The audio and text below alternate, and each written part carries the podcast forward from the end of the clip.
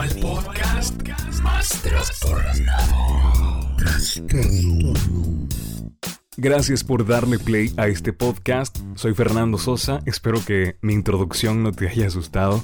Yo estoy convencido de que todas las personas, todos los seres humanos, estamos trastornados. Solamente que a unos se nos nota más y a otros se nos nota menos. ¿Cómo ves? ¿Te gusta? Empecemos. Todos conocemos a alguien que se ha enamorado, o incluso nosotros mismos, que se enamora de forma intensa y obsesiva. Para muchas personas, el amor es todo o nada.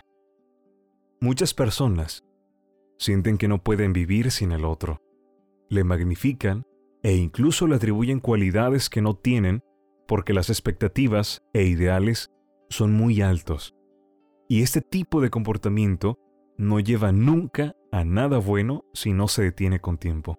Las personas que padecen este tipo de sentir exagerado pueden llegar a perder la razón, lo que conocemos como enajenación. Pasa de ser una persona completa a incompleta, de independiente a dependiente, de libre a esclavizada.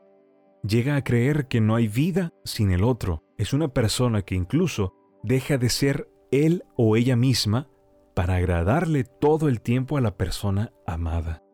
Y llega a creer que sin él o ella no hay ningún sentido de vida. Justo como Ana Karenina, de quien viene el nombre de este síndrome y del cual vamos a hablar el día de hoy en este podcast. Te preguntarás, ¿quién es Ana Karenina?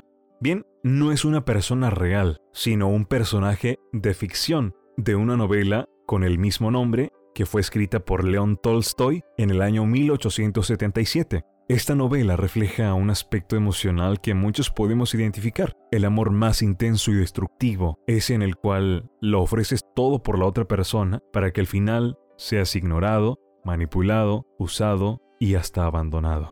La protagonista, Ana Karenina, era una mujer que mantenía una vida muy tranquila con su esposo y su hijo, una mujer que de pronto cae rendida de modo apasionado ante Bronsky, un apuesto militar por quien lo abandona todo de modo ciego y guiada únicamente por la sinceridad de sus sentimientos. Muchas veces los sentimientos hacen malas jugadas y terminamos tomando malas decisiones. Una vez que Ana Karenina lo deja todo a un lado por su pasión, incluso a su propio hijo, el amante, Bronsky, finalmente se aburre, logra su cometido, obtiene su premio y pierde la emoción por Ana. Te voy a hacer el spoiler más cruel, pero tengo que mencionarlo aquí con este síndrome de Ana Karenina. El final que ella tiene es el reflejo más clásico y trágico del amor.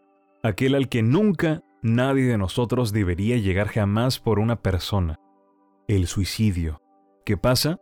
Karenina se arroja a las vías del tren ya para liberarse de la cárcel que la agobiaba en ella misma. Es una persona que deja su estatus social que deja su familia, que deja su esposo, que deja su hijo, que deja su casa y al final se encuentra con un túnel sin salida. Bronsky ya no la quería y le daba tanta vergüenza regresar a donde estaba con su familia porque había cometido un grave error. Y lo que pasó fue que para liberarse de toda esa carga emocional, decide quitarse la vida.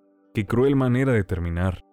Pero sí, hay personas que llegan al suicidio porque ya una persona no los quiere y se dan cuenta de una realidad inexistente y terminan haciendo eso, quitarse la vida. Yo estoy convencido de que todas las personas que se quitan la vida por alguien realmente no lo están haciendo porque la otra persona no los quiere, sino porque ellos mismos no se quieren. Si tú no te quieres a ti mismo primero, no esperes que alguien más lo haga por ti. El síndrome de Ana Karenina consiste justamente en una dependencia emocional y física de la persona amada, lo cual afecta también en otros ámbitos de la persona, ya que pierde el interés por otras cosas, la persona amada se vuelve literalmente su mundo. Existen dos cosas, amor y dependencia. Muchas veces el amor y la dependencia emocional son confundidos, de modo que cuando quieres estar todo el tiempo con aquella persona a cualquier costa y a cualquier precio, se convierte en una dependencia emocional. Pero cuando amas de verdad con amor auténtico, puedes estar un buen tiempo sin ver a aquella persona, actuar libremente y no hay problema. Estás siendo consciente de que tu felicidad no depende de alguien más, sino de ti mismo. Son muchas las consecuencias de amar tan intensamente, desde perder el rumbo vital, la caída de tu autoestima, que es algo muy importante que se tiene que cuidar, la pérdida de la propia integridad y del equilibrio emocional, hasta otro tipo de consecuencias más graves, como lo que pasó con Ana Karenina en el libro de Tolstoy. Amar obsesivamente es la peor manera de amar. Es como cargar una roca en el agua. Te hunde. Este modo de amar viene acompañado de angustia, angustia de que la persona amada deje de quererte, de que te abandone, de que se enoje contigo o de que te engañe. Y con tal de que eso no suceda, el obsesionado u obsesionada es capaz de todo con tal de estar bien con su pareja. Por eso recuerda, nunca ames demasiado. Mejor ama con calidad. Tienes que aprender a ser artífice de tu propia felicidad y no depender de que alguien esté contigo para sentirte pleno. Si no te sientes feliz primero contigo mismo, será inútil que estés con alguien para que te haga feliz. No se trata de que alguien te haga feliz. Eso sería un acto egoísta. Se trata de que seas feliz contigo y en el camino encontrarás a alguien con quien compartir la felicidad. Recuerda que eres un ser libre y debes actuar como tal. No importa quién esté contigo, no permitas que tome el control de tu vida y tampoco se lo entregues y no hagas de ella el centro de tu vida, porque hay muchas cosas que te pierdes por vivir atrapado en alguien que seguramente no te corresponde como tal. Sé dueño de tu propia historia, sé el arquitecto de tu propia vida, toma decisiones acertadas, porque en eso consiste la vida, saber elegir. No ames ciegamente, ama conscientemente. Y hasta aquí el episodio de hoy. ¿Qué te parece? Este es el síndrome de Ana Karenina. ¿Conoces a alguien con este comportamiento? ¿O tú lo padeces? Gracias por escuchar este podcast.